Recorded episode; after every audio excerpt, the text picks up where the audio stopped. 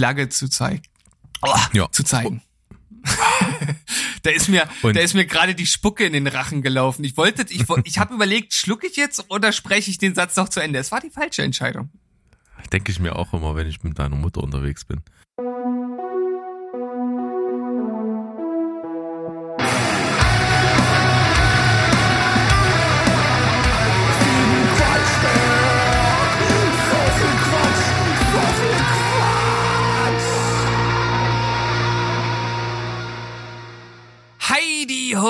Welt, wir sind wieder am Start. Wer sind wir? Wir sind Steven Spoilberg, euer liebster Film- und Serienpodcast.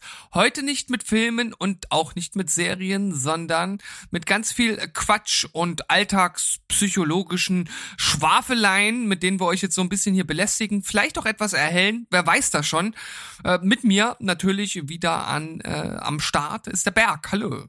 Ja, das bin ich. Hallo. In meiner besten Rolle als Küchenpsychologe werde ich versuchen, dieses Vorhaben hier zu unterstützen im vollsten Umfang. Ja, wenn nicht du, wer dann, würde ich äh, einfach mal so rausposaunen. Denn du hast das schon sehr oft bewiesen, dass du das kannst. Und du zeigst ja auch immer Interesse für, für alle Themen, die wir hier so aufwerfen oder die ich auch mal mit reinbringe. Äh, Genau so versuche ich natürlich auch offen zu sein, so wie ich es mir vorgenommen habe. Äh, Immer offen, um Denkprozesse anzuregen und vielleicht auch mal zu neuen Erkenntnissen zu gelangen und das Ganze noch mit ein bisschen Spaß und Gaukelei verbinden. Firlefanzerei muss an erster Stelle stehen, ganz klar. Aber äh, überaus interessante Themen hier auch. Uns kann ja hier praktisch alles erwarten in einer Quatschberg-Folge und das äh, passiert ja auch jetzt des Öfteren. Und jetzt gerade als du es gesagt hast, ist mir das wieder in den Sinn gekommen. Du hattest ja mal so dieses Vorhaben, deinen, deinen kleinen Solo-Podcast zu machen. Das ist ja so auch so ein bisschen an, äh, einfach auch an Aufwand gescheitert. Ja. Aber du könntest natürlich einen Teil deines Vorhabens äh, in Verbindung mit unserem Discord-Server, an dem wir an der Stelle natürlich wieder hinweisen wollen, äh, tatsächlich ja umsetzen eigentlich. Du könntest ein bisschen gucken, wer da Interesse hat und könntest so eine kleine Quatsch-Session äh, auf Discord machen. Machst du dir so eine kleine Steven-Ecke Ja. und, äh, und dann kannst du ja sogar, äh, wenn du willst, das auch mitschneiden, wenn da äh, eventuell Leute, die in einer Diskussion zu Wort kommen, da einverstanden sind und dann könntest du sozusagen so richtig so, so das aufnehmen und auch nochmal als Folge veröffentlichen, wenn du es denn wolltest und müsstest. Oh, können wir die dann so nennen, die Steven-Ecke? Die Steven-Ecke, ja, Ja. aber Das, das muss aber irgendwas mit Tempel noch äh, irgendwie so ein bisschen daran angelehnt sein. Äh, der der der Steven-Flügel, Der Steven-Flügel, äh, der, der, der, der Raum der dunklen, der dunklen Spielchen mit Steven. Der Steven-Schrein. Der Steven-Schrein. Ja, das ist, ja, das gefällt mir auch. Äh, damit könnte ich leben. Äh, ja, mal gucken, das ist eine gute Idee, Berg. Also da könnte man auf jeden Fall sozusagen zwei Fliegen mit einer Klappe schlagen und vielleicht gibt es da ja Leute, die tatsächlich Interesse haben. Ich weiß ja, dass unser lieber Mo mal angekündigt hat, dass er das eigentlich eine ganz interessante Idee findet, die ich da für mein Solo-Podcast-Projekt äh, so im Kopf hatte. Und äh, er hätte sich da auf jeden Fall ein bisschen eingeklinkt. Vielleicht kann man das ja jetzt so in eine ja, etwas andere Richtung äh, leiten. Also vielleicht ist das dann einfach ein bisschen offener, ein bisschen Ist im Prinzip wie, wie, wie, wie Clubhouse. Nur cool. Ja, das, das ist Steven Clubhouse innerhalb des SSB-Tempels. Das ist mega exklusiv. Das ist so verschachtelt, dass wir es selber gar nicht finden. Ja, genau. Ir irgendwie schreiben dann immer alle, also ich war da, aber Steven war gar nicht da. Und dann sage ich, ja, ich habe keiner, ich weiß gar nicht, wo ich hin muss. Das ist alles kompliziert und witzig ist auch, dass ich derjenige war, der so als äh, grumpy old man am Gartenzaun gestanden hat und auf Discord geschaut hat und dachte, ach, äh, das ist komisch. Aber jetzt bin ich, ich bin drin. Ich bin drin, ich bin Feuer und Flamme. Man kann, ich, ich sehe das Potenzial, man hat Möglichkeiten.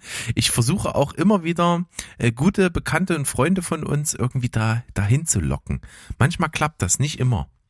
Ja, wir haben jetzt eine ordentliche äh, Basis auf jeden Fall durchaus schon aufgebaut, kann man sagen. Ähm, wenn wir mal schauen, wie viel haben wir denn da jetzt eigentlich so drin? Kannst du das gerade sehen? Ähm, also 2, 4, 6, 8, 10, 12, 14, 16, 18, 20, 22. 22, na, das ist doch schon mal ein Start auf jeden Fall. Und, Und das durchaus auch ein paar aktive Jungs mit am Start. und Mädels Ach ja, auch. Stimmt. Na klar. nicht zu vergessen. Nein, nicht zu vergessen. Ja. Also, dann haben wir mal unsere Lobhudelei auf dieses äh, neumodische Discord einfach mal abgeschlossen. So sieht's aus. Und äh, ich, ich starte heute mal äh, mit einem richtigen äh, Quatschberg-Thema, so ein kleines Rant-Thema. Äh, ich bin gespannt, wie du dazu stehst. Ähm, ich glaube, das, das wirkt jetzt äh, so ein bisschen von mir so ein bisschen oben herab und so ein bisschen elitär und auch der feine Herr und so. Und ja, ich, ich kann es mir letzten Endes auch einfach, ich kann es mir halt einfach leisten, äh, diese Läden, die ich jetzt gleich nenne, ähm, ja im Grunde zu meiden oder da halt nicht einkaufen zu gehen. Aber immer wenn ich es mache, finde ich es einfach einfach nur scheiße. Und zwar war ich heute einkaufen bei einem dieser unzähligen Discounter, die es so äh, auf der Welt gibt. Also äh, gibt ja so einige, also Penny, ähm, Netto. Äh, ich finde Kaufland ist für mich auch noch so ein so ein einfach nur einfach nur ein großer äh, Discounter. Äh, Lidl, ähm, oh, weiß ich, ich ich fühle mich in diesen Läden echt nicht wohl, muss ich sagen. Keine Ahnung. Also ich finde Lidl ganz gut. Ähm, da gibt's halt, die haben ja irgendwie so äh, viele ihrer Filialen erneuert. Und in dem neuen Stil finde ich das eigentlich sehr annehmbar drin, so aufgeräumt und, und ordentlich.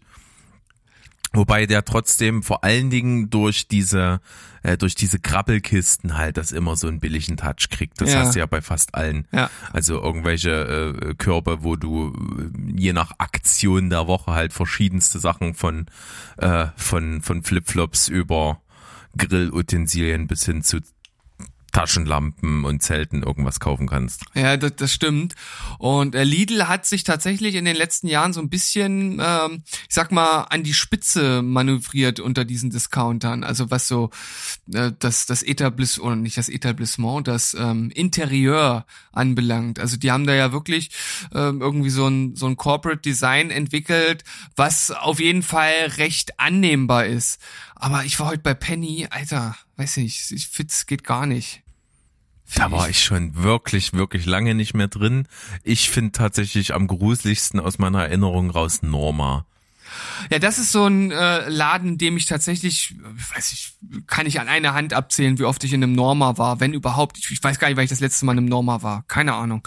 Ähm, aber ja, ich weiß, was du meinst. Ich mach mit dir einen Ausflug mal. Wir können Ja, ja, mal eine ja, Norma bitte. fahren zusammen. Oh, das trage ich mir rot in meinem Kalender ein.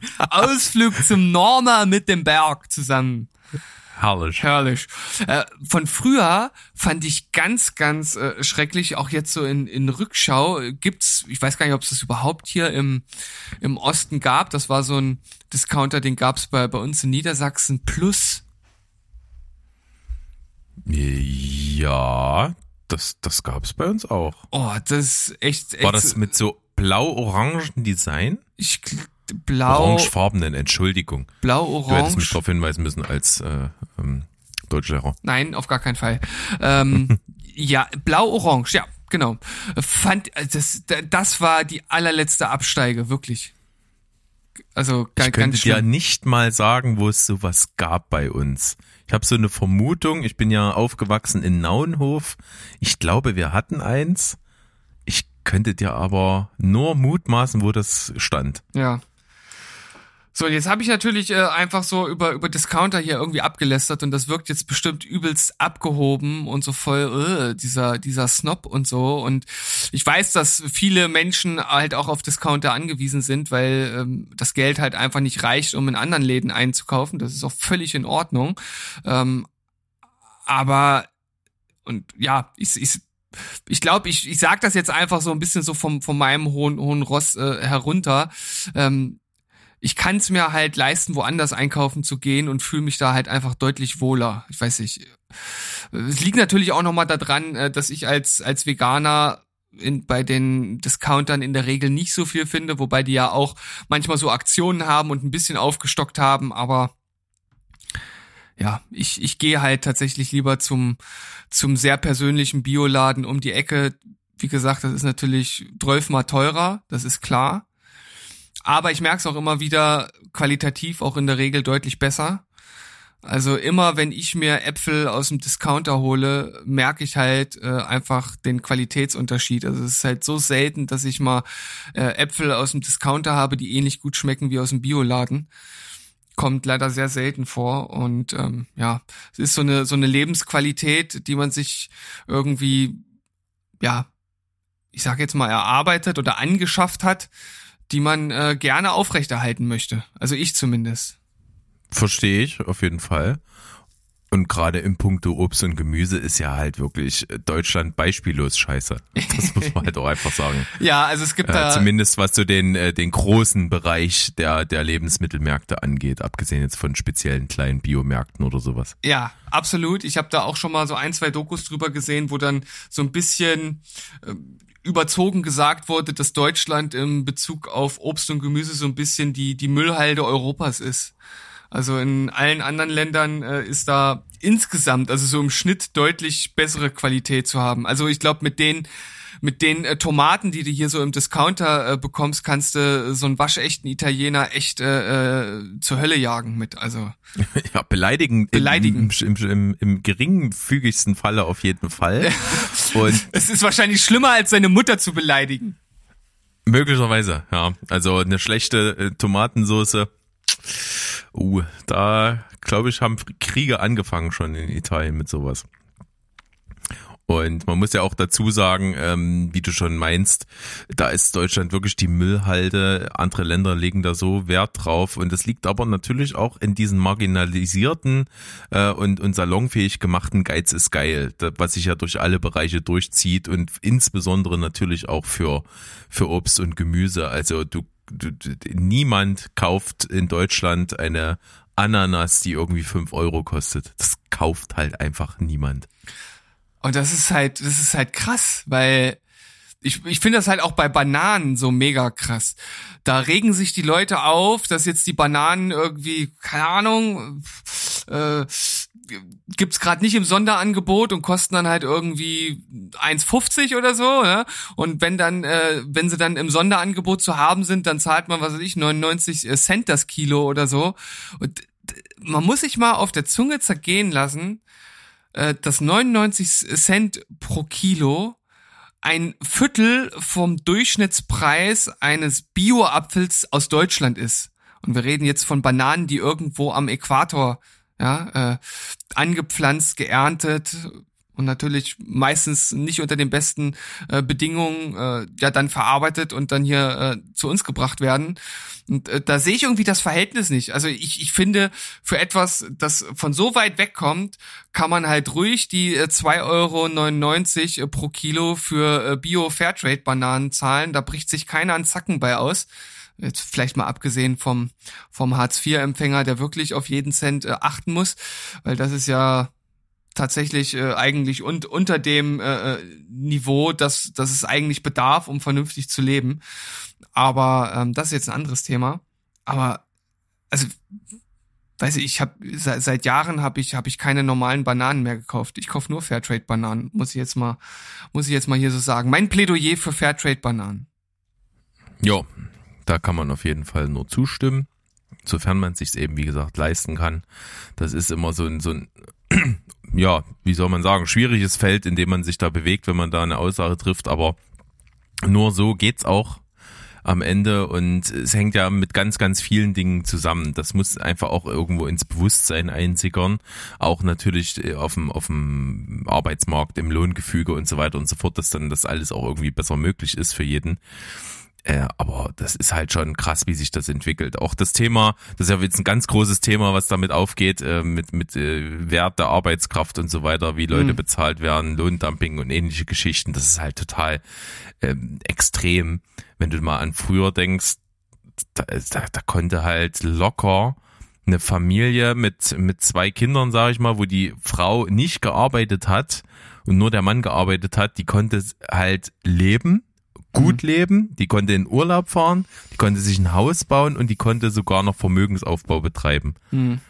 Das ist völlig undenkbar heutzutage. Ja, selbst wenn, wenn du zwei relativ gute Verdiener hast. Also Eben, selbst da ist es halt schwierig. Also selbst meine Frau und ich, also ich verdiene als als Lehrer, äh, jeder kann ja nachschauen, was so ein Lehrer äh, TVL äh, äh, öffentlicher Dienst, ne, was man da verdient, das ist ja kein Geheimnis. Ähm, kann sehen, das ist jetzt das ist okay, das ist auf jeden Fall überdurchschnittlich äh, bundesweit gesehen. Äh, meine Frau verdient leicht unterdurchschnittlich. Also da ist kaum dran zu denken, irgendwie ein, ein Haus zu bauen. Also es ist völlig, völlig außer unserer Reichweite. Vor allem, äh, wenn man äh, ein Grundstück kaufen muss und ein Haus baut, kannst du dir in Leipzig gar nicht leisten. Da bezahlst du, bezahlst du 700.000 Euro insgesamt oder, oder noch mehr. Also Eben, hat man ja schon mal das Thema, als das sind ja Sachen für sich, aber selbst halt eben auch auf, im, irgendwo im Speckgürtel auf dem Land oder sowas, äh, da äh, ist es jetzt auch nicht gerade unbedingt erschwinglicher. Also schon ja. mehr, aber äh, das bleibt und wie gesagt, auf dem Niveau, was ich mal hier so gerade dargestellt habe, mit ein Arbeitender und das alles so, das, das war, das ging. Es ging, also. ja. Aber die Zeiten ändern sich, äh, ne, wie Bushido sagen würde. Zeiten ändern dich. Zeiten ändern dich. Äh, ich will noch mal einen ganz kleinen Schlenker zurück machen. Ich möchte mal so einen kleinen, noch mal so einen kleinen Denkanstoß mitgeben, denn ähm, wir leben ja auch in so einer Zeit, in der äh, man denkt, äh, es gibt irgendwie so ein, ich weiß nicht, so ein, so ein nicht ausgesprochenes Menschenrecht darauf, zu jeder Zeit irgendwie immer alles haben zu müssen und auch zum günstigsten Preis. Aber vielleicht sollte man wirklich mal darüber nachdenken, wo das herkommt und wer dafür wie arbeitet. Und äh, ich will jetzt gar nicht sagen, dass man ähm, gar nicht mehr irgendwelche exotischen Früchte zum Beispiel isst oder irgendwelche anderen exotischen Sachen zu sich nimmt. Äh, bei mir ist es zum Beispiel so, ähm, exotische Früchte an sich sind jetzt bei uns eigentlich nicht so das Riesenthema, kommt recht selten vor vor. Wenn es äh, exotisch wird, dann sind das irgendwie vielleicht mal Avocados. Da schaue ich aber, dass die irgendwie aus Spanien oder Griechenland kommen. Ähm, das ist so die eine Sache. Aber ähm, meine großen Leid Leidenschaften, das habe ich ja auch schon öfter hier äh, durchaus mal äh, durchblicken lassen, auch im Hauptpodcast, äh, ist grüner Tee. Und das ist ja nun etwas, was äh, vor allem in äh, Japan und China angebaut wird und dementsprechend auch einen gewissen CO2-Abdruck hat. Und äh, das ist so das, was ich mir halt äh, ja, ich sag jetzt einfach mal gönne und äh, wo ich dann versuche halt äh, das äh, in anderen Sachen etwas äh, oder in anderen Bereichen etwas zurückzustecken. Und wenn jetzt äh, das äh, jeder, äh, ich sag mal so so ein bisschen versuchen würde zu beherzigen, ähm, könnte man da glaube ich schon viel mit erreichen. Also nehmen wir mal Kaffee zum Beispiel, ist ja so das das äh, Paradegetränk, das Getränk der Deutschen im Grunde genommen. Äh, da haben wir letztens mal von von einer Initiative oh, verdammt, wie hieß denn der? Äh, Tai Tai, Tai Tiki Taka, nee, Tiki Taka nicht, das war äh, die Spielweise der Spanier. Ähm, Taiko, Taiko, oh verdammt, kriegt den Namen nicht mehr zusammen. Naja, auf jeden Fall ist das so eine Initiative, die halt direkt mit Kaffeebauern in Mexiko zusammenarbeitet, äh, ohne Zwischenhändler, äh, wo man ein Abo abschließt. Das bedeutet, man bezahlt für ein Jahr im Voraus und dadurch kann dort die Arbeit vor Ort finanziert werden. Und das finde ich halt ein total spannendes äh, Konzept. Äh, es muss natürlich der Kaffee schmecken. Wir haben uns da so ein, so ein Probepaket äh, zuschicken lassen. Auch nicht günstig. Also ich, ich kann ja mal sagen, wir haben da für die ganze Bohne 250 Gramm mit Versand 16 Euro bezahlt. Das ist halt natürlich teuer teurer als äh, als der Chibo Kaffee äh, von nebenan, aber das ist ja auch äh, letzten Endes Sinn der ganzen Aktion. Ist im Abo dann natürlich noch mal erschwinglicher, weil wie gesagt, das war so eine Probier äh, Sache. War dann halt nicht unser Fall, deswegen haben wir es jetzt äh, nicht als Abo abgeschlossen, aber ähm, nach sowas einfach einfach mal schauen und dann sagen, okay, dann lasse ich halt die die Ananas und äh, irgendwelche anderen komischen exotischen Dinge ähm, halt weg, weil äh, die braucht man ja auch nicht unbedingt, um glücklich zu sein. Nee, das spielt ja genau in diese Sache rein, ähm, zu gucken, was nah verfügbar ist, also so regionale Sachen oder saisonale Sachen, die gerade angebaut werden und eben nicht äh, zu einer Zeit, wo es eben gerade keine Erdbeeren gibt, irgendwie äh, gewächshausgezüchtete oder importierte oder was auch immer zu nehmen. Also das sind so kleine Gedanken, die ja schon viel bringen äh, und äh, nicht immer alles zu jeder Zeit haben, haben zu wollen. Ich habe nochmal nachgeschaut. Taikai heißt der Kaffee. Taikai. T-E-I-K-E-I. Also wer da Interesse hat, Ähm, ist eine, äh, eine blonde Röstung, also sehr leicht geröstet und äh, dementsprechend ähm, auch im, im Geschmack etwas, etwas äh, leichter. Aber wer das mag, gerne mal vorbeischauen. Ja. Ja. Dann können wir vielleicht jetzt hier unsere konsumkritische Phase abschließen, Berg, und äh, Wir sind in der konsumkritischen Phase. genau, in der Trotzphase. Und äh, können noch mal schauen, was wir sonst noch so am Start haben. Ja, wir gehen einfach rüber in die Massephase. In die, was, Masse? ja, die Massephase. Was ist denn Das ist doch, kennst du nicht Massephase? Nee, was? Äh, Das ist äh, aus dem ja, aus dem Sport, aus dem, aus dem ach Bodybuilding. so, ah, ja, ja, ja, okay. In dem Zusammenhang, ich, ich war immer noch irgendwie, ich hatte irgendwie was Pädagogisches im Kopf, da habe ich das nicht zuordnen können. Ja, ist verständlich bei dir. Du bist ja auch Deutschlehrer zum Beispiel unter Ja, anderem. unter anderem. Ja, schön. Ähm, Auf jeden Fall ist ein Thema ja zurzeit irgendwie EM. Witzigerweise hast du am Anfang gesagt, ja, mich packt das irgendwie gerade gar nicht und so. Und äh, bevor wir heute aufgenommen haben, war deine Ansage, ey, wir müssen 21 Uhr fertig sein und spielt Schland. Ja, na, ich habe tatsächlich nicht erwartet, dass äh, Deutschland im zweiten EM-Spiel gegen Portugal so auftrumpft und dass sie endlich mal wieder nach gefühlt Jahren zeigen, dass auch was in der Mannschaft steckt. Und das hat mich tatsächlich schon etwas, ähm, etwas motiviert, jetzt doch äh, etwas genauer bei der EM hinzuschauen und äh, hab so ein bisschen im Gefühl, dass wenn Deutschland so so wettkampftechnisch, wie sie das oft machen, sich von Spiel zu Spiel steigern, hier doch ein Wörtchen mitreden könnten. Das wäre echt cool. Würde mich freuen. Ja. Das habe ich jetzt auf jeden Fall erstmal nur angesprochen äh, als als Grundthema. Ich bin tatsächlich überhaupt nicht wirklich gepackt. Ich, ich guck mal so ein Deutschlandspiel mal so nebenbei ein bisschen, aber so richtig fesseln tut mich das jetzt nicht. Macht aber auch nichts. Es stört mich auch äh, im, im Gegenzug dazu jetzt nicht wirklich. Äh, ich finde natürlich viel interessanter so die Umstände rundherum. Da sind so viele Sachen, die ich wesentlich interessanter als das Fuß, als den Fußball an sich irgendwie finde. Äh, unter anderem zum Beispiel einfach diese Tatsache, dass ich nicht verstehe, erstens, warum man Euro 2020 als Name gelassen hat.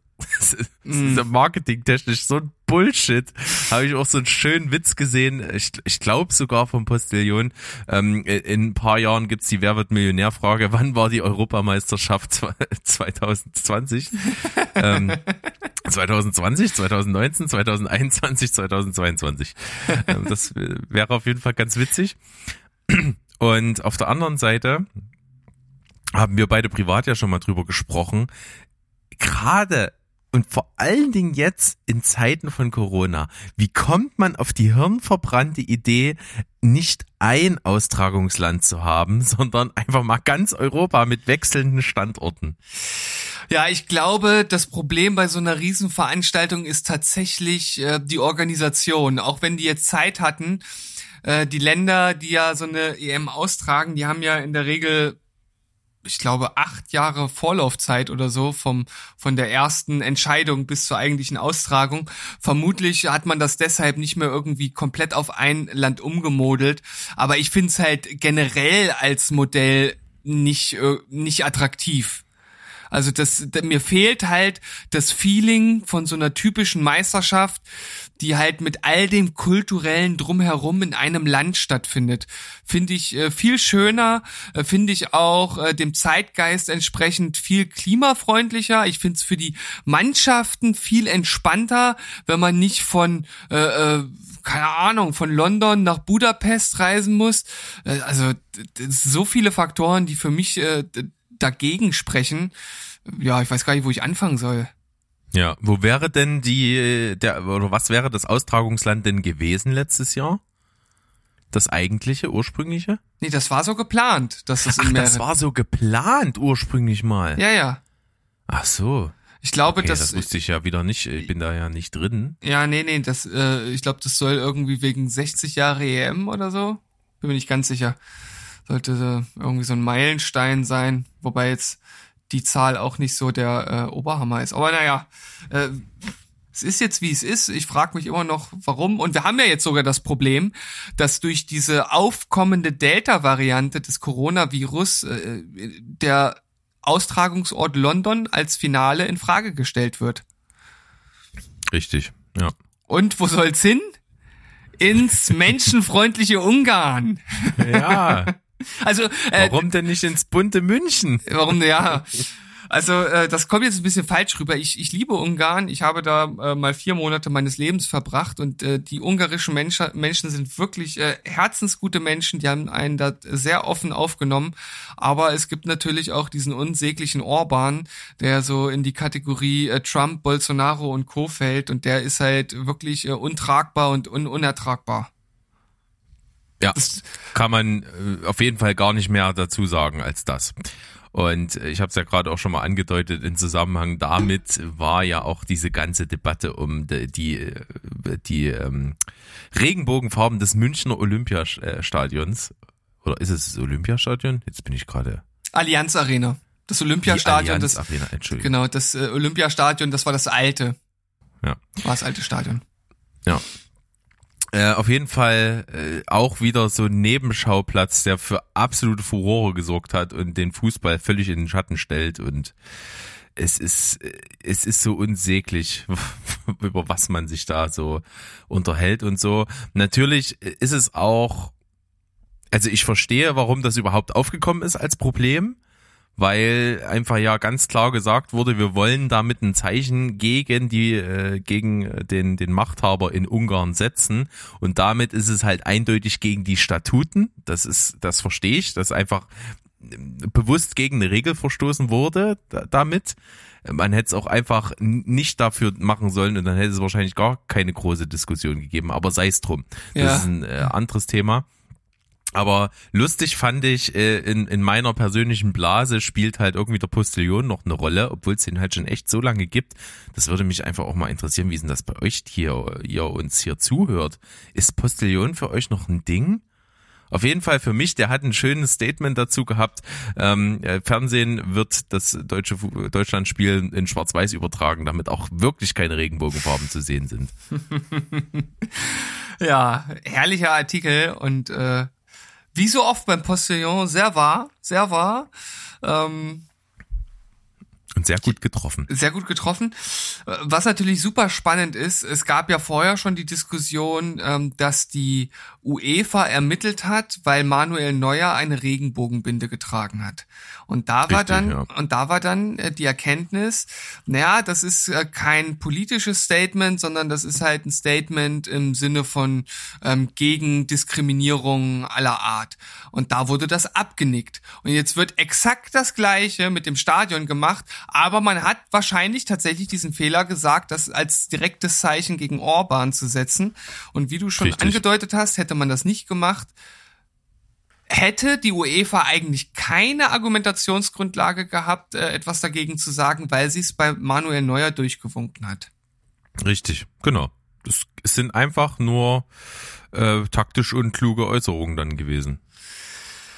Tja, aber es ist natürlich ja. trotzdem äh, schade, weil ähm, ja, meine, im Kern ist es eine politische Äußerung, aber irgendwo muss man ja auch sagen,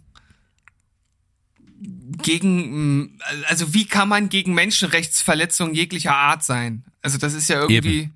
ne, also Ah, es ist echt. Aber man darf eben halt auch nicht so idealistisch und blauäugig sein, dass, äh, dass man einfach mit, äh, wie soll ich sagen, mit gutem Willen da irgendwas verändern kann. Du hast bei solchen korrupten, ekelhaften Systemen, die einfach massivst auf Geld aufgebaut sind, und das ist nun mal einfach die UEFA, die, die äh, Geldgeber haben, für die, für die Homophobie halt zur Tagesordnung gehört, äh, irgendwie da schon ein Kernthema sind die, die, kannst du halt nicht einfach besiegen, indem du sagst, ja, wir sind so idealistisch unterwegs. Nee, die, mhm. du kannst nur das System für dich nutzen und du kannst versuchen, in dem System heraus das mit den eigenen Waffen zu schlagen.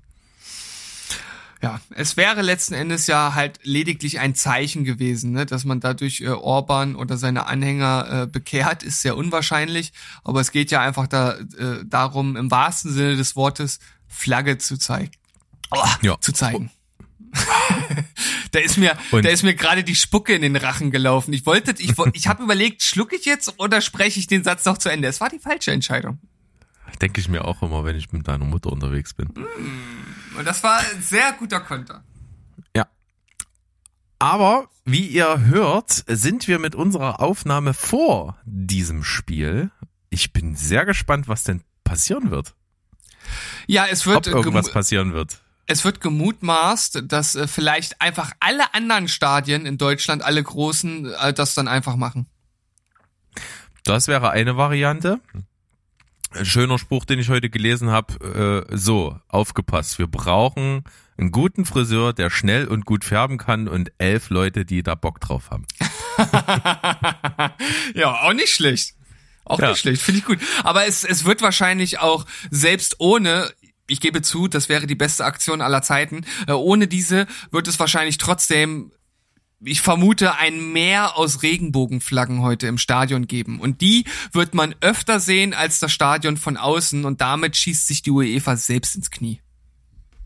Ja, so sieht's aus. Und äh, ich kann auf jeden Fall sagen, ähm, unsere lieben Kolleginnen von Boost Boobs and Blockbusters sind ja auch äh, wohnhaft äh, in der Münchner Gegend angesiedelt. Und ich habe vorhin gesehen, dass die gute Arlind äh, wohl zum Spiel geht und die natürlich ausgestattet mit entsprechenden Regenbogen-Symboliken. Sehr gut. Gefällt also mir. In diesem Sinne immer schön vorn mit dabei. Äh, und sie ist auch äh, Fußballfan oder geht sie da nur hin, um, um Flagge zu zeigen? Das kann ich dir nicht beantworten. Wobei ich glaube, es ist äh, gar nicht so einfach, ein Ticket für, für die EM zu bekommen. Vermutlich wird sie da schon irgendeinen Ansporn haben. Denke ich mal. Ja. Wir wünschen auf jeden Fall viel Spaß. ja, und, äh, auf jeden ja. Fall. Immer, immer äh, an vorderster Front mitkämpfen. Das, so wollen wir das haben. Soll ich mal einen harten Stilbruch hier einfügen? Oh, jetzt so richtig? So richtig? So, so, so richtig von, so quasi den Genickbruch für das Thema. Den Genickbruch so richtig, fürs Thema, ja. Wir machen jetzt einfach ja. so einen richtig harten Cut und kommen zu was völlig anderem. Ähm, und zwar zu einem Buch, das ich jetzt, äh, äh ja, fertig gelesen habe. Und es wird. Wie könnte es auch anders sein? Wie könnte es auch anders sein, genau. ähm, und ich glaube zumindest der, der eine Part, also es ist so eins, äh, zweiteiliges Thema, was hier so abgearbeitet wird, was aber gut zusammenpasst. Und ich glaube, die eine Hälfte würde ich jetzt nicht so überraschen, aber die andere, und zwar die zweite vom Titel. Und zwar äh, nennt sich das Buch Zen und die Kunst der Vogelbeobachtung. Da hast du mir doch schon mal irgendwas davon erzählt, oder? Also es kann sein, dass ich das schon mal erwähnt habe, dass das hier noch im äh, Regal steht und ich habe es jetzt halt geschafft, äh, das zu lesen. Okay, ich bin und, gespannt. Erleuchte uns. Ja, also es war es war tatsächlich äh, ein sehr interessantes, gut geschriebenes Buch. Also der Autor weiß auf jeden Fall, sich auszudrücken. Er hat auch den klangvollen Namen, pass auf, Arnulf Conradi. Oh, Arnulf, was für ein Name. Wahnsinn, oder? Ja, und der, der war ähm, irgendwie äh, Chef von mehreren Verlagen und der dürfte jetzt nach meinen Berechnungen, weil er da äh, so ein bisschen was äh, ähm, schreibt, wann er wo, bei welchen Verlagen, mit welchem Alter war. Ich glaube, er müsste jetzt 76 sein und ist halt seit Kindheit äh, Ornithologe oder ornithologisch äh, interessiert. Hat also schon immer irgendwie Vögel faszinierend gefunden und ja, in dem Buch geht's eigentlich letzten Endes äh, darum, dass er so unterschiedliche äh, Ortschaften, die er halt als äh, Vogelbeobachtungsort mal besucht hat, beschreibt und was für Vögel er dort gesehen hat und ähm, was da halt so für für ja für Eigenheiten und für Besonderheiten äh, so so vorkommt. Das klingt jetzt irgendwie äußerst trocken und langweilig, aber der schreibt wirklich sehr einnehmend und auch ähm, sehr ja, ich sag mal, vital, so alles, was er beobachtet. Er beschreibt auch seine eigene ähm, seine eigene äh, Strecke, die er immer abläuft, wo er halt immer Vögel beobachtet. Das ist in der Nähe von Berlin. Er wohnt, glaube ich, in der Uckermark. Ähm, und ja, da gibt's dann so Passagen, da beschreibt er Vögel auf Helgoland. Da gibt es dann auch total spannend. Da gibt's äh, so, so einen Vogel, ähm, der vor allem dort nistet und äh, die Vogelbabys, die müssen irgendwann aus dem Nest springen und die fallen dann irgendwie so 40, 50 Meter einfach ja nach unten in die Tiefe und den macht aber der Aufprall nichts aus. Und äh, dann wandern, watscheln die da ins Meer und suchen dann halt zusammen Futter. Ähm, fand ich total spannend, weil ich auch erst letztens äh, durch Zufall auf Arte, glaube ich, so eine Doku gesehen habe, wo es um Stockenten ging und da haben welche in, ähm, in einem auf einem Balkon äh, genistet, irgendwo in einem. Wohnhaus. Einem Balkon. Ein, ba ein Balkon. Ein Balkon. Wie, wie schön. Ich habe das Wort noch nie nasal ausgesprochen gehört. Nee, aber ist schön, Ist das, oder? hat das hat das französischen Ursprung, dass man das tatsächlich so ausspricht oder naja, da, sich das einfach nur an? Ja, da es ja hinten eigentlich nicht mit G geschrieben wird, wie es so typisch deutsch mit Balkon ausgesprochen wird, ähm, denke ich schon. Wunderschön. Also, aber korrigiert mich, wenn ich falsch liege. Ich habe äh, ich hab doch keine Ahnung von Sprachen und, und von Deutsch schon gar nicht. Naja, und auf jeden Fall ähm, sieht man in dieser Doku, wie äh, die äh, frisch geschlüpften äh, Stockenten sich dann auch einfach aus dem, ich weiß gar nicht, aus dem Dachgeschoss, glaube ich, so vierte, fünfte Geschoss einfach runterstürzen und die schlagen unten richtig auf. Also es sieht echt mega krass aus und du denkst so, das können die doch nicht überleben, aber da passiert nichts. Total spannend. Liegt Naja. das ein bisschen daran, dass einfach die, die, die Knochen hohl sind und auch prinzipiell das Gesamtgewicht einfach so gering ist? Ja, genau, also das, das Gewicht ist halt gering, die Federn äh, bremsen so ein bisschen ab, aber trotzdem ist der Aufprall relativ martialisch, glaube ich, für so einen Außenstehenden. Also ich finde, ich fand es trotzdem ziemlich heftig. Und in der Doku wurde das auch noch so in Zeitlupe gezeigt. das war schon fast schon ein bisschen masochistisch. Ja, fettes Slow-Mo. Ja. Zack Ja. Snyder war da ganz groß mit dabei in Ja, der der, Produktion der, dieser Doku. der hat die gedreht. Sehr gut.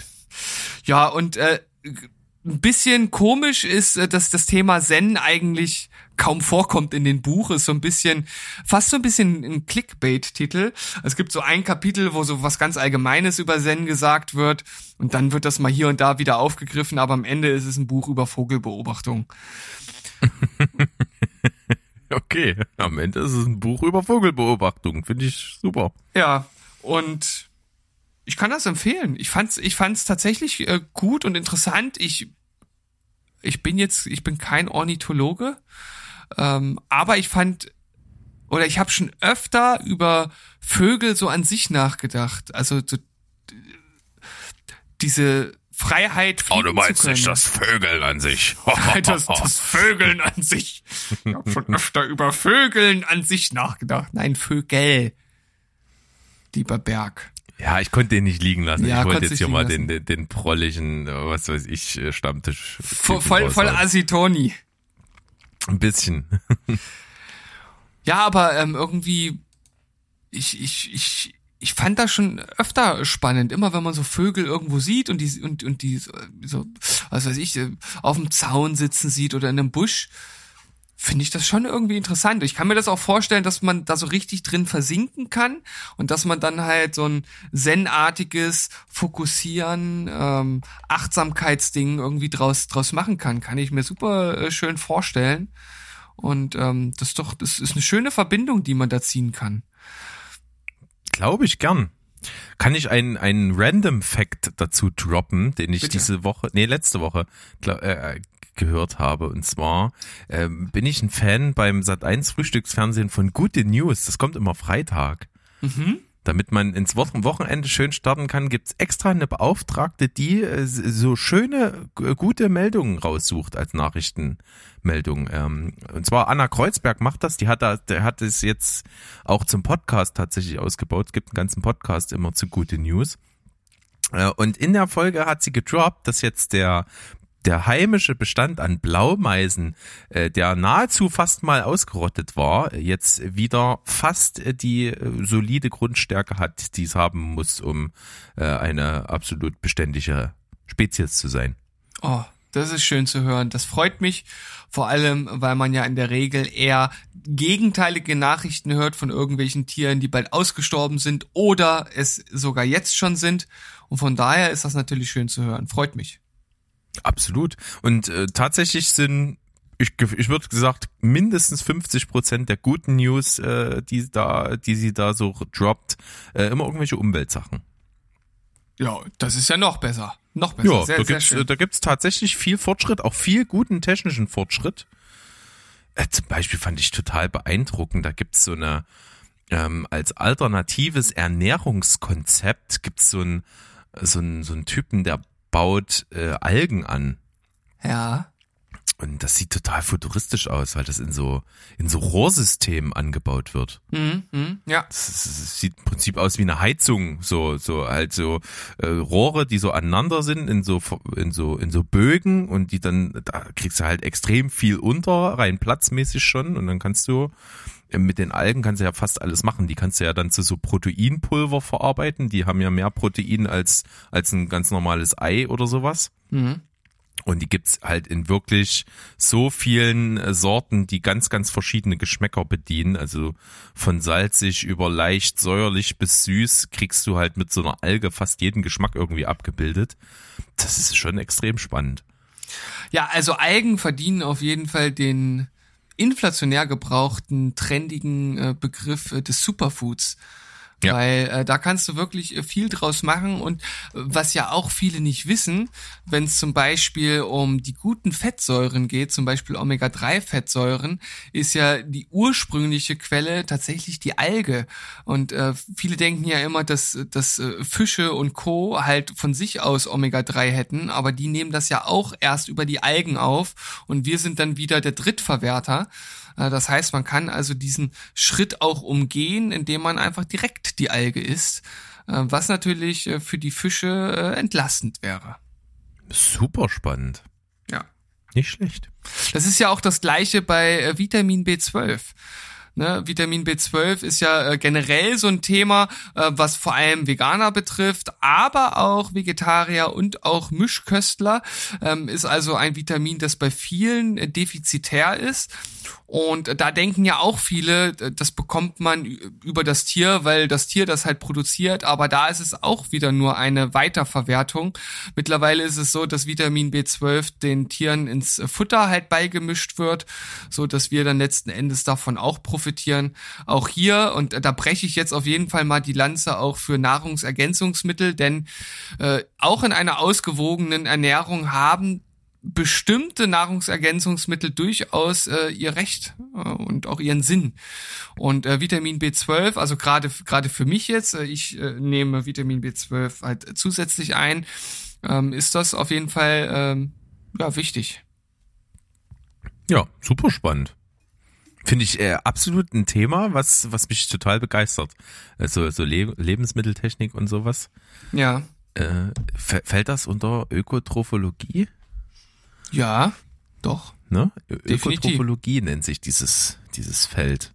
Genau, Der Studiengang Kochen und Putzen. Koch das hat ein Kumpel von mir immer gesagt, nicht meine Aussage. Oh Mann, ey. Da haben wir wieder die studiert Öko Ökotrophologie. Ich so, was? Ja, Kochen und Putzen. Oh, das ist, das ist so richtig die Show wie Keule, ey. Mann, Mann, Mann, ey. Absolut. Ja, aber äh, wie äh, in so vielen Bereichen der Ernährung gibt's hier durchaus auch noch Forschungsbedarf. Aber äh, ich finde äh, dieses Thema Nahrungsergänzungsmittel insgesamt auf jeden Fall spannend und es widerspricht sich auch nicht, ähm, dass man ähm, auch bei einer guten Ernährung das ein oder andere Nahrungsergänzungsmittel zu sich nimmt. Ich finde das immer immer total interessant, dass, äh, dass es halt Leute gibt, die das entweder total verteufeln oder die halt sagen, ja, man muss die auf jeden Fall nehmen. Ähm, wie bei so vielen Dingen liegt die Wahrheit vermutlich eher in der Mitte ähm, und generell neigen auch äh, viele Menschen, die das ich sag jetzt mal verteufeln und sagen, äh, wenn ich mich gesund ernähre, dann brauche ich sowas nicht. Das ist ja irgendwie so dieser typische naturalistische Fehlschluss. Ähm, alles, was natürlich ist, ist gut und alles, was unnatürlich ist, ist schlechtes. Was ist natürlich völliger Schwachsinn. Äh, ne? Also wenn du irgendein, was weiß ich, Arsen oder irgendein anderes Gift äh, nimmst, was es auch in natürlicher Weise Gift äh, äh in der Natur äh, gibt und vorkommt, ähm, dann äh, kannst du davon ja mal einen Fingerhut trinken, ob es dir danach noch so gut geht, äh, ist dann die Frage.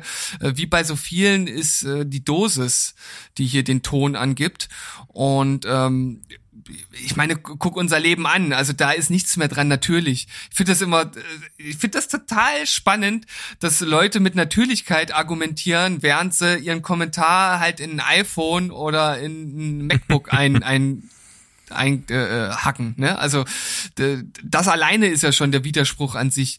Also an unserer Lebensweise ist überhaupt nichts mehr natürlich. Selbst das, was als natürliches Essen angesehen wird, hat ja überhaupt nichts mit dem zu tun, was wir vor 10.000 Jahren mal gegessen haben. Das ist ja alles äh, domestiziert oder kultiviertes Essen. Die Heidelbeeren, die wir heute essen, die ja auch von den ganzen Paleo-Freaks irgendwie angepriesen werden, die haben doch nichts mit dem zu tun, was damals an den Sträuchern hing. Ja, also äh, das ist immer interessant äh, zu sehen, dass da viele, ähm, wie gesagt, diesem naturalistischen Fehlschluss äh, unterliegen.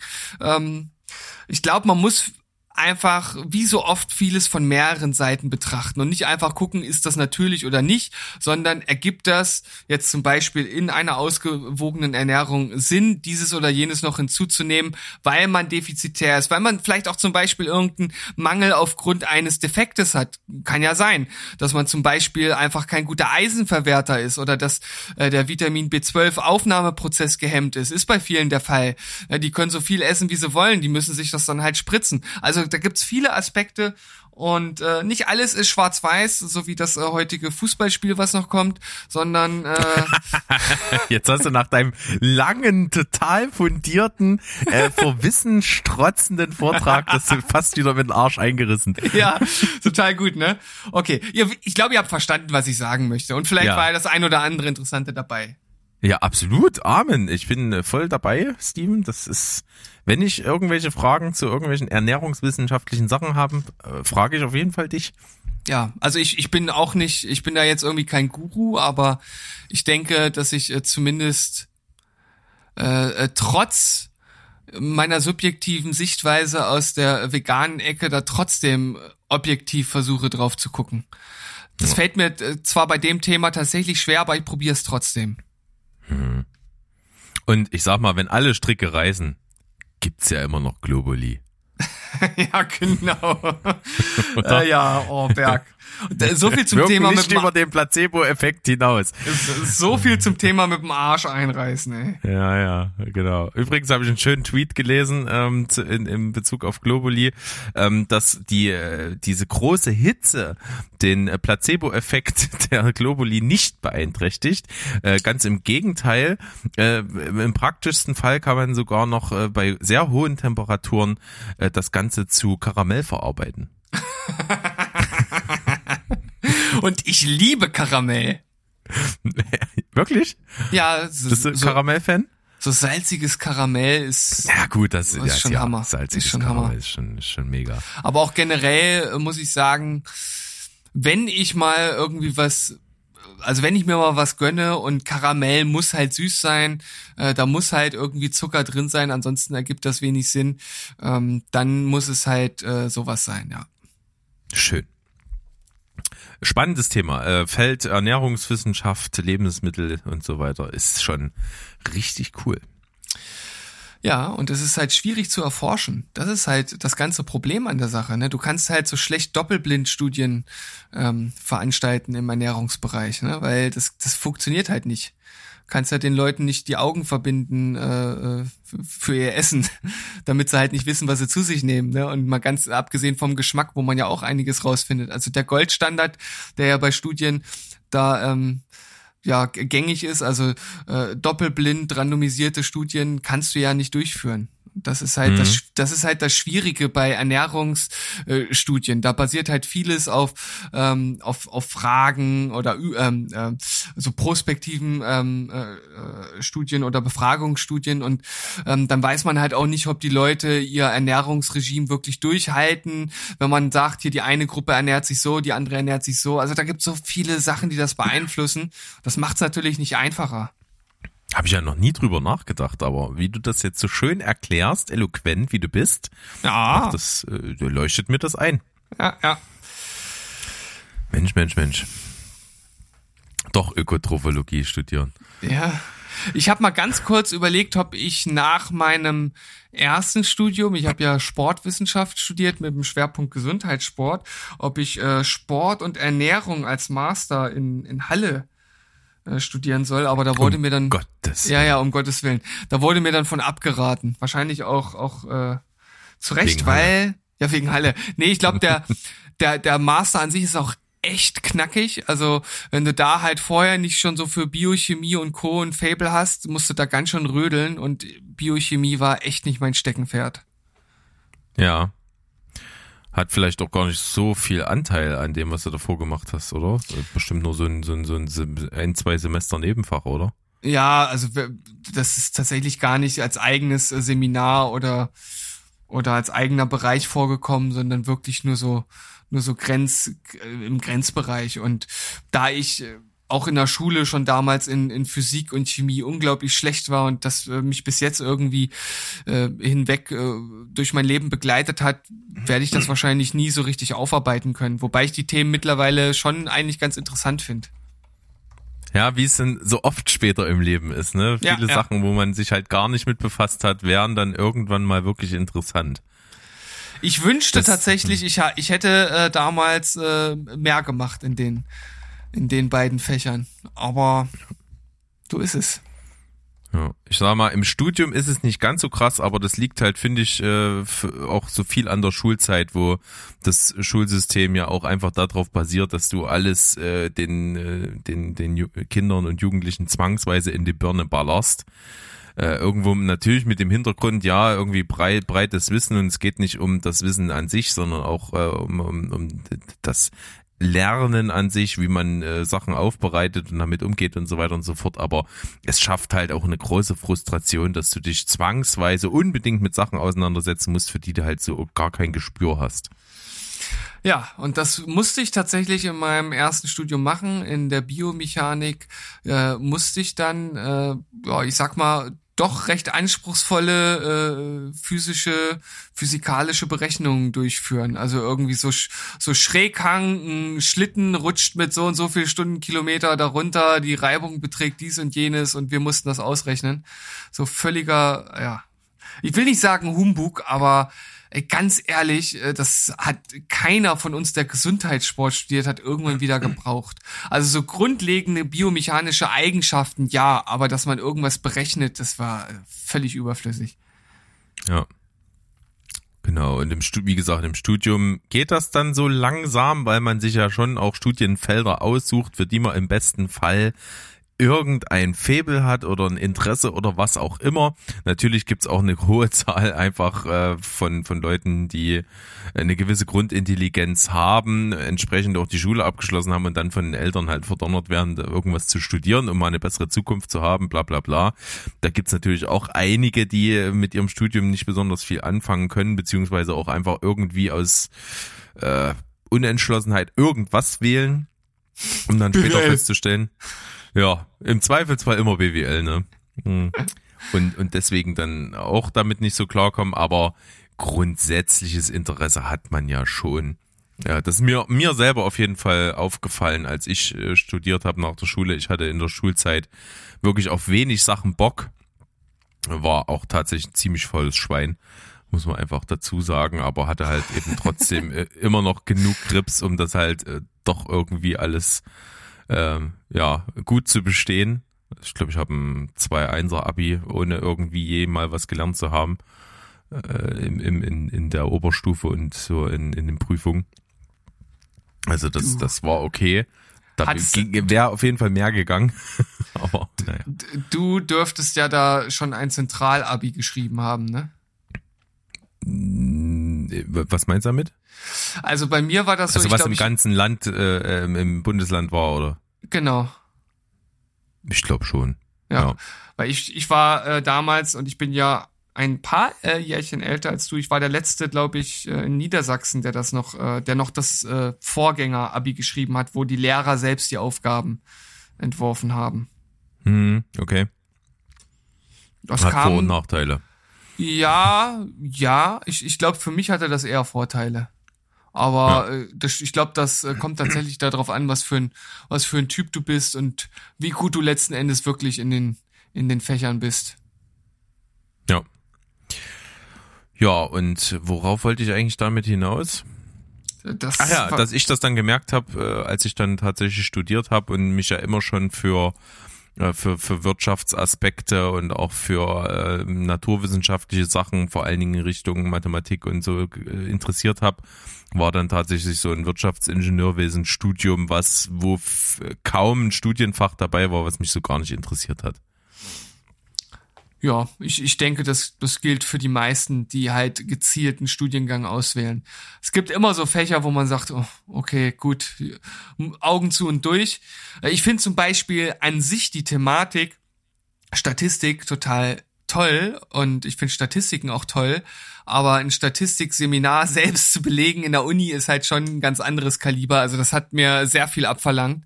Genauso wie äh, Wissenschaftsmethoden. Oh, das war auch unglaublich anstrengend und da habe ich mich auch wirklich durchgequält. Aber natürlich, was dann alles mit dem Kernthema Sport zu tun hatte, war dann schon cooler. Ja. Also, wenn wir jetzt gerade bei dem Thema stehen bleiben, äh, das finde ich eigentlich auch gar nicht mal so uninteressant, kurz noch. Äh, bei mir gab es, das war irgendwie so ein aus dem Boden gestampftes Füllsemesterfach. Äh, ich hatte Müllmanagement. Okay. Ist eigentlich gar nicht so uninteressant, weil Müll und wie, wie damit gewirtschaftet wird, wie der getrennt verarbeitet und was auch immer wird, ist natürlich ein Riesenthema. Auch ja. äh, immer wichtiger. Ja. Aber es war so uninteressant. Es war so fürchterlich uninteressant. Da war ein Typ, der hat für Müll gelebt. Also das, wenn, wenn der über Müll gesprochen hat, haben denen seine Augen geleuchtet. Ohne Scheiß. Aber das klingt ja fast so, als wenn er einen gewissen Esprit hat rüberbringen können. Nee, er hat ihn gehabt, aber er hat ihn halt null rüberbringen können. Oh, also okay, es war gut. wirklich das Studienfach, was so, so uninteressant hoch 20 war, weil wenn der da drüber gesprochen hat. Äh, weil ich mir da auch verscheißert vorkam, ganz ehrlich. Wir haben dann, wir haben wirklich so Inhalte in diesem Seminar gehabt wie, äh, ja, der Müll, der ist dann, der kommt in eine Deponie und ist dann auf dem Band und dann wird der halt sortiert. Das nennt man Glauben. So, und da wird der Müll ausgeglaubt. Und, und solche Kindergartensachen waren das. Hm. So, was da halt ich glaube, das, das hättest du halt in der Grundschule machen können und es wäre okay gewesen. so was es für Mülltonnentypen gibt und dass es Tonnen gibt, die haben irgendwie einen Deckel, der aufklappt und welche da, da fährt das auf so einer Schiene so nach hinten äh, und, und das mussten wir dann irgendwie benennen und so. Da dachte ich mir, also, oh, wo bin ich denn hier gelandet? Musstest du eine Prüfung ablegen? Ja. Ähm, habe ich, glaube ich, mit ich glaube, irgendwas mit zwei abgeschlossen, das Seminar. Schriftlich oder mündlich? Schriftlich. Schriftlich. Ja. Ja, aber ich glaube, gefühlt gibt es solche Seminare in jedem Studiengang. Wir hatten äh, zum Beispiel, ich glaube, da habe ich auch schon das ein oder andere Mal drüber geredet, äh, äh Sports in English. Aha. So ein Fach, wo sich alle gefragt haben, warum zum Teufel müssen wir das machen? Es hat, es, das hat sowas von überhaupt gar keinen Sinn ergeben. Äh, das, das Einzige, wofür das gut war, äh, ist, dass ich äh, gesehen habe, dass es Menschen gibt, die komplett ohne Englischkenntnisse durchs Abi kommen. Also es war wirklich grausam, wie unglaublich schlecht manche in Englisch, also wirklich so schlecht in Englisch, dass ich dachte, die haben noch nie irgendwie ein Englischbuch aufgeschlagen. Also es war wirklich äh, grausig. Äh, das Kann ich eine. bestätigen übrigens. Ich hatte auch äh, mehrere Englischseminare. Äh, äh, wirklich auch Business English und und ähm, äh, Economy English und so hatte ich wirklich ja. richtig spezielle Seminare und einen richtig guten Dozenten. Ähm, da tun sich teilweise auch wirklich Abgründe auf. Ja, also das war, äh, das war erschreckend. Hätte ich damals wirklich niemals so erwartet. Ich weiß nicht, ob das daran liegt, dass äh, im Osten, also ich habe ja in Magdeburg studiert, dass da halt ähm, auch noch äh, andere Fremdsprachen eine Rolle gespielt haben, also Russisch natürlich allen voran. Äh, keine Ahnung, ob das da irgendwie mehr Platz eingenommen hat, ist vielleicht eine Erklärungsmöglichkeit. Aber nun gut, sei es drum. Ähm, was dann halt aber in dem Seminar auch so in diese Kategorie mega langweilig gefallen ist. Wir hatten so einen Muttersprachler und das war halt, es soll jetzt nicht abschätzig äh, klingen, aber so ein Typ, der hat halt, hat schon so eine Plauze gehabt und äh, da ist dann halt so ein, so ein, so ein, so ein typisch, typischer englischer Sportfan gewesen. Natürlich Fußball allen voran, aber Und jetzt kommt so die Krux an der ganzen Sache auch Cricket. Hm. Und da hat halt andauernd über Cricket gesprochen und es hat halt keinen interessiert. Keine Sau hat scheiß Cricket interessiert. Vor allen Dingen, weil das ja auch niemand versteht. Ja, nie, es, es hat kaum je jemand ein Cricket-Spiel gesehen, kennt die Regeln also nicht und dann mussten wir uns mit diesem Spiel beschäftigen und das war wirklich, wirklich ziemlich, ziemlich anstrengend. Der Typ war eigentlich schon, schon ganz okay. Der, der hatte einen gewissen Sympathiefaktor, aber oh, da dachten wir auch so, wo sind wir denn jetzt hier gelandet und warum müssen wir das machen? Also. Hm. Ähm, was wir auf jeden Fall noch hatten, auch völlig unfassbar, war auch, wirkte sehr improvisiert einfach weil wahrscheinlich irgendwie, die haben, als ich das Studium gemacht habe, haben die gerade so ein bisschen die Module für das Studium umgeschichtet. Ja. Also haben irgendwie versucht, neue Module einzubinden, die haben versucht, Profilierung für den Studiengang nochmal so unter, unter Kategorien einzuführen. Äh, und äh, dadurch, dass sich dann der ganze Studiengang teilt, ab einem gewissen Semester äh, und in unterschiedliche Richtungen geht, musst du ja auch diese Richtung irgendwie unterfüttern mit, mit gehaltvollen eigenen neuen Seminaren. Und da gab es ein was, was aus dem Boden gestampft wurde. Äh, ich weiß gar nicht mehr genau, wie es hieß. Ich glaube, es hieß äh, Unternehmensmanagement, glaube ich, mhm. hieß das. Und das bestand, das hatten wir auch nur ein Semester und es bestand im Prinzip nur darin, dass wir in, äh, ein Seminar gesessen haben bei dem ehemaligen Geschäftsführer der Firma Edding. Ja, okay. Den, den kannte irgendwie, äh, ich weiß nicht, ob es der Direktor von unserer Uni war oder so, aber der kannte den und hat heißt ihn dafür der, Heißt der mit Nachnamen Edding? Nee, der Schade. hieß Edding. Nee. heißt, kann, heißt der Erfinder von Edding Edding? Ich könnte es mir gut vorstellen, aber ich weiß es nicht. Okay. Ähm, es hatte auch nicht viel mit Edding zu tun, worüber wir da gesprochen haben, sondern es war wirklich, und das ist kein Scheiß, es war nur, das Seminar bestand da drin, dass der Typ aus dem Nähkästchen geplaudert hat. Einfach, was er in seiner Tätigkeit da als Geschäftsführer gemacht hat. Und ähm, ich will jetzt nicht alle über einen Kamm scheren, aber Geschäftsführer von solchen großen erfolgreichen Konzernen sind halt im Regelfall Arschlöcher.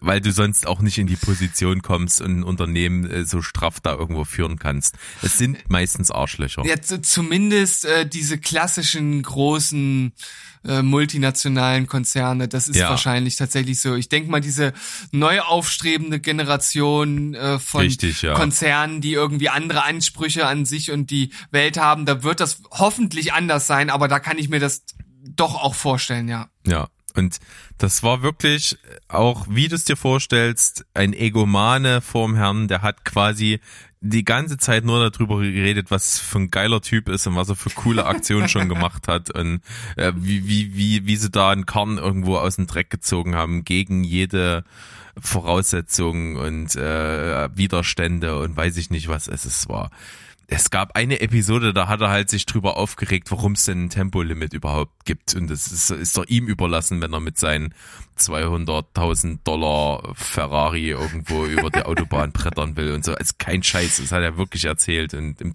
Brustton der Überzeugung.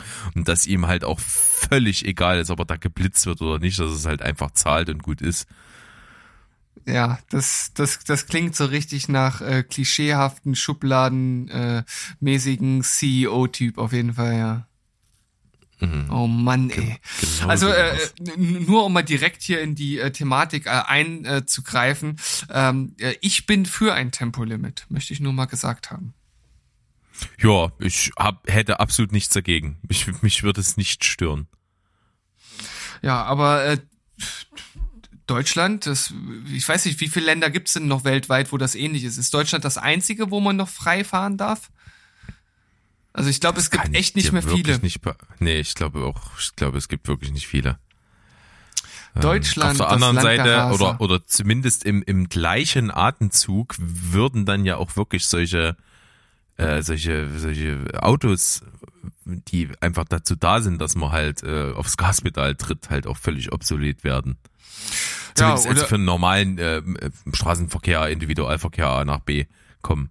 Ja, genau. Also es äh, könnten dann nur noch auf irgendwelchen abgeschotteten, dafür bereitgestellten Strecken oder wie auch immer genutzt werden. Ne? Aber ja gut, das ist wieder so ein ganz anderes Thema. Ähm, ob, ob die Welt den Sportwagen braucht, aber hm. das will ich jetzt nicht aufmachen. Ich, ich wollte es nur mal. Nee.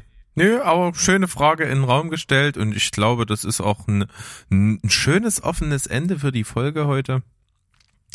Berg, wir haben schon wieder nicht das Thema angesprochen, was ich schon die ganzen, die letzten drei Folgen einbauen wollte. Geil. Oh Mann. Du wartest aber auch immer zu lange damit und wenn wir so eine Folge hier anfangen, habe ich das schon immer vergessen.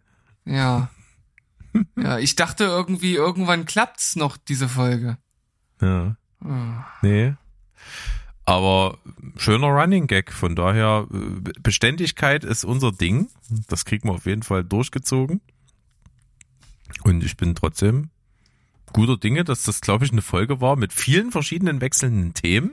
Ähm, für, für, mich auch tatsächlich äh, interessante Sachen dabei. Mit dir könnte ich mich, glaube ich, stundenlang über Ernährungswissenschaft unterhalten. Das finde ich gut. ähm, ansonsten, ihr da draußen, danke fürs dabei sein wieder mal. Ähm, ich hoffe, es hat Spaß gemacht und gebt uns gerne mal eine Bewertung irgendwo bei, bei iTunes oder bei Apple Podcasts. Einfach mal reingehen und mal sagen, pass auf, die Jungs, die finde ich cool. Da hau ich mal hier fünf Sterne raus und schreib auch noch warum. Das, das wäre optimal. Das wäre auf jeden Fall super toll von euch, denn äh, wir stehen auf Kritik. Egal, ob sie gut oder schlecht ist, solange sie gut begründet ist, ist das alles im Bereich des Machbaren und bringt uns als Podcast nur voran und letzten Endes auch euch, weil wenn wir uns daraufhin verbessern, habt ihr auch mehr Bock, uns zu hören. Also wenn das kein Argument ist, dann weiß ich auch nicht. Das ist ja ein ewiger Kreis des Win-Win. Ja, es ist praktisch, genau, ne? Also Kritik, wir verbessern uns.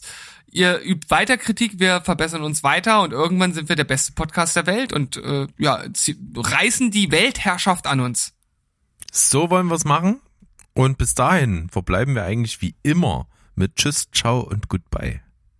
Bleib spoilerfrei oder in unserem heutigen Falle quatschfrei. Tschüssikowski. Und Rinjahauen.